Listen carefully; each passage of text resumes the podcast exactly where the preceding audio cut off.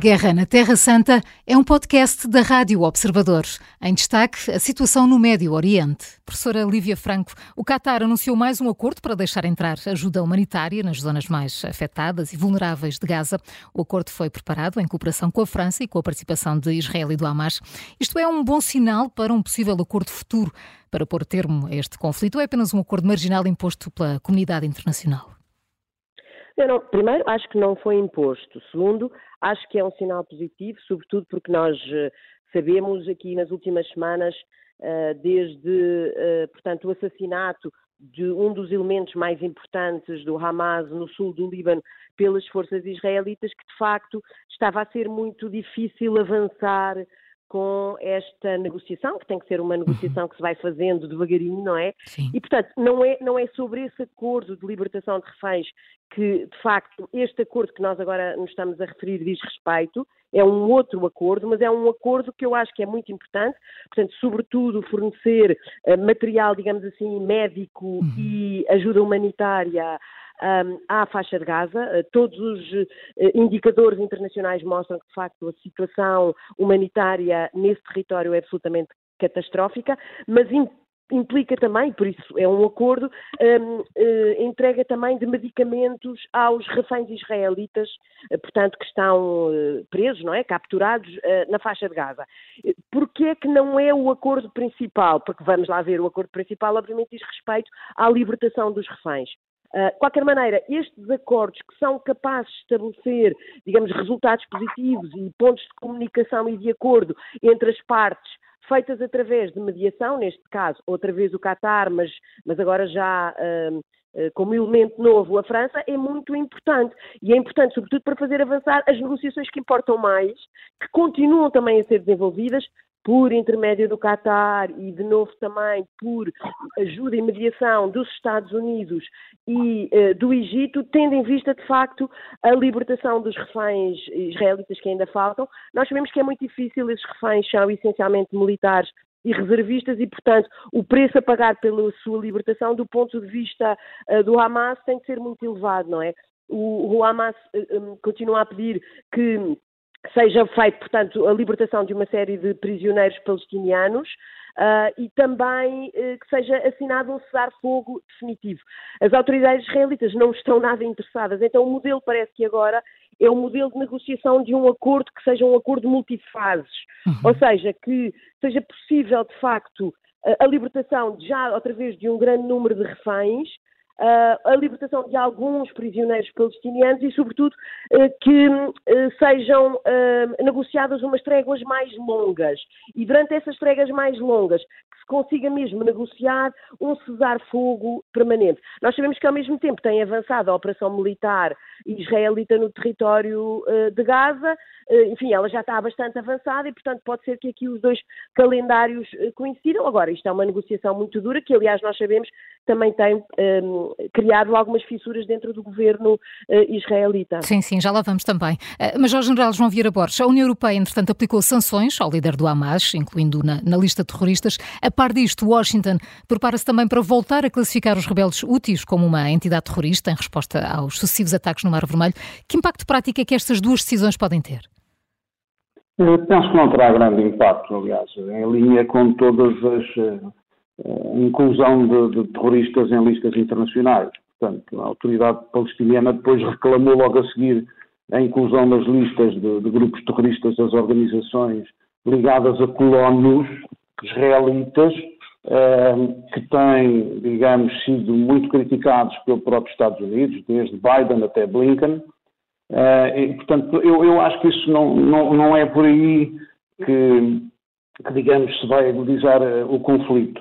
Eu, em linha com a professora uh, Lívia Franco, concordo com, com aquilo que referiu e, e, o espírito que eu também pretendo sempre uh, chamar a atenção, temos que falar de paz, e esse espírito está presente até depois em Davos, na Arábia, Arábia Saudita.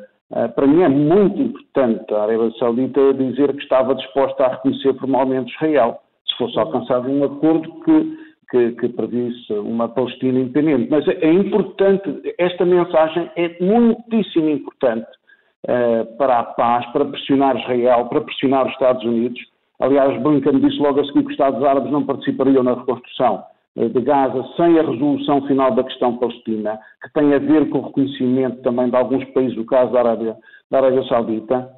Portanto, todo este conjunto de negociações e de algum empenhamento no sentido do pós-guerra, eu julgo que são importantes nesta fase. Apesar de, depois na região, nós temos depois, agora começamos a ter uma divisão entre sunitas e xiitas, a partir do momento em que há ataques da própria, da própria Irão eh, contra eh, o próprio Paquistão, contra o Iraque, e, portanto, essa divisão eh, porventura até será favorável depois à resolução do conflito palestiniano.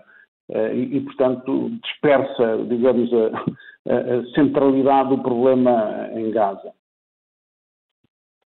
Professora Lívia Franco, eh, sobre a questão dos úteis, a União Europeia deve aprovar a missão conjunta com os Estados Unidos no Mar Vermelho. De que forma esta decisão pode endurecer posições de países como o Irão ou outros ali à volta e que consequências podem ser daqui? Ah, vamos lá ver, eu acho que a União Europeia não tem muita alternativa no sentido em que a União Europeia se quer como um ator defensor da ordem global e de, dos princípios básicos sobre o qual assenta essa ordem internacional. E quer dizer, um dos princípios básicos é precisamente a liberdade de navegação, não é? E o, e o comércio livre também. Ora, são esses princípios uh, que, que, que sustentam um funcionamento regular eh, da ordem internacional que estão a ser questionados pela ação dos, dos úteis. E estão a ser questionados de maneira absolutamente instrumental. Vamos lá ver, aquilo que os úteis querem não é atacar diretamente o princípio, mas é atacar o princípio de modo a internacionalizar a sua questão, não é? E, e por isso é que eles têm, aliás, estas ações não são de agora, já desde uh, 2019 que estes ataques têm acontecido, uh, mas agora aproveitando, obviamente, o agudizar do, do, conflito e da questão palestiniana, associado também à questão palestiniana, os úteis, enfim, muito uh, bem, digamos, orientados pelo, por Teherão, acharam que era uma, uma, um bom pretexto e uma boa ocasião para ajudar a internacionalizar a sua, a sua causa e a sua, e a sua atividade. E, portanto, eu acho que a, que a União Europeia, de facto, não, não tem outra alternativa, e não digo isto, enfim, de um ponto de vista negativo, como se fosse uma coisa difícil, digo isto, porque, de facto, é aquilo que compete como um ator responsável, e um ator, um ator, sobretudo, que é um grande defensor da ordem dita liberal, não é? E, do, e dos princípios de cooperação e de multilateralismo, portanto, não tem, não tem, outra, não tem outra alternativa. Acho que ficaria muito mal à União Europeia de facto, se, se, não, se não tomasse precisamente essa decisão. Claro que no contexto agudo que nós vivemos, sobretudo naquela região, todos estes elementos parecem contribuir para o aumento da conflituosidade, não é? E pelo menos numa leitura primária, eu acho que há muito essa tendência de, de, de achar, ah, mas isto é mais, digamos assim, uh, lenha para a fogueira. Mas não é isso que está em causa, não, isso não é verdade. O que está em causa aqui, ao contrário, é a defesa de uma série de regras e de uma série de princípios que basicamente o que advogam e o que sustentam é uma, uma ordem internacional que se baseia em regras e que precisamente visa uma vida da comunidade internacional que seja, que seja estável e que seja, e que seja previsível. Aliás, estes assuntos todos também têm sido discutidos e já agora pego também no, no, no ponto que o, que o general Vieira Borges tinha uh, referido, tem sido discutido agora neste, nestes últimos dias no contexto de Davos, não é? Há uma grande, grande preocupação, aliás, a, a Presidente da Comissão Europeia disse isso, nós estamos perante um, um mundo e uma ordem internacional que, que está marcada por uma conflituosidade cada vez maior e por uma grande fragmentação e a União Europeia aquilo que quer de facto defender é uma ordem internacional que seja, que seja estável e que seja uh, regulada e, e, é isso que está em causa aqui nesta questão dos úteis. Entretanto, São Major, uh, Benny Gantz, um dos ministros do gabinete de, de, guerra do governo israelita, ele é até apontado como uma alternativa moderada a Netanyahu, uh, apontou o dedo à falta de proatividade do primeiro-ministro nesta gestão e planeamento do conflito, bem como necessário pós-guerra. Olhando para o que tem acontecido e para a duração deste conflito já leva mais de 100 dias, pode mesmo falar, falar sem falhanço, ou Netanyahu dá jeito de continuar este conflito que funciona de qualquer maneira como um seguro de vida dele à frente do governo israelita? Eu penso que a segunda, o segundo cenário que referiu é o mais provável. E, portanto, para Netanyahu continuar, um, ehm, de continuar, digamos, a operação para apresentar resultados mais objetivos, independentemente do principal resultado, que era, digamos, recuperar os reféns, não tem sido atingido. a própria operação militar não tem recuperado reféns, os 65 reféns foram libertados, foi numa outra situação. A operação militar propriamente, dito, eh, propriamente dita eh, tem tido algum sucesso, independentemente das consequências nefastas em termos dos efeitos colaterais para a imagem de Israel.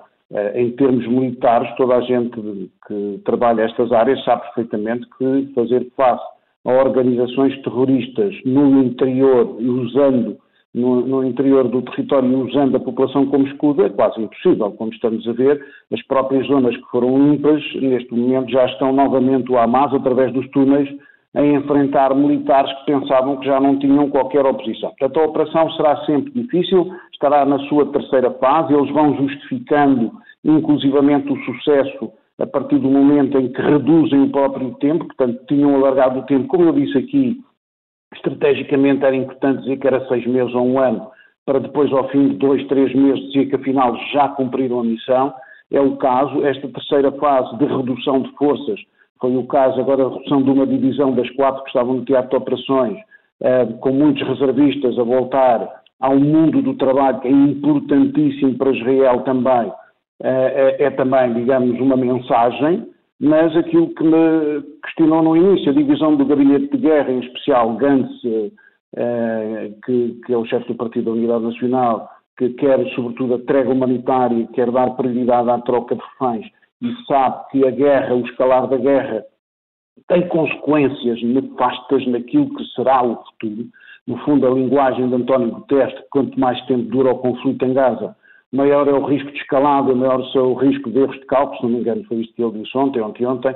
No fundo, é quase aquilo que disse o Gantz, em troca, é, é, ao contrário de Gallant, do Ministro da Defesa e do próprio Netanyahu, que querem, sobretudo, cumprir a missão e põem a missão de destruição do Hamas, que será apresentada mais em termos de destruição das lideranças. Eu comecei a ver os dados, começa-se a ver no Times de Israel muitos indicadores indicadores de chefias que foram mortas da parte do Hamas e são esses indicadores que serão uh, apresentados como, digamos, o sucesso da, da, da operação. Mas a divisão uh, no gabinete de guerra uh, existe desde o primeiro dia, vai continuar a existir e, sobretudo, existirá naquilo que será a discussão agora nesta terceira fase, estaremos a dias ou um mês de equacionar efetivamente aquilo que vai ser o futuro, o futuro de Gaza. Quem vai, quem vai, eh, quem vai ficar a liderar, digamos, toda aquela zona e de que maneira o vai fazer. E isso tem sido uma discussão enorme com reajustamentos de posições do próprio partido do Primeiro-Ministro, a começar por Gala. A Guerra na Terra Santa é um podcast da Rádio Observador.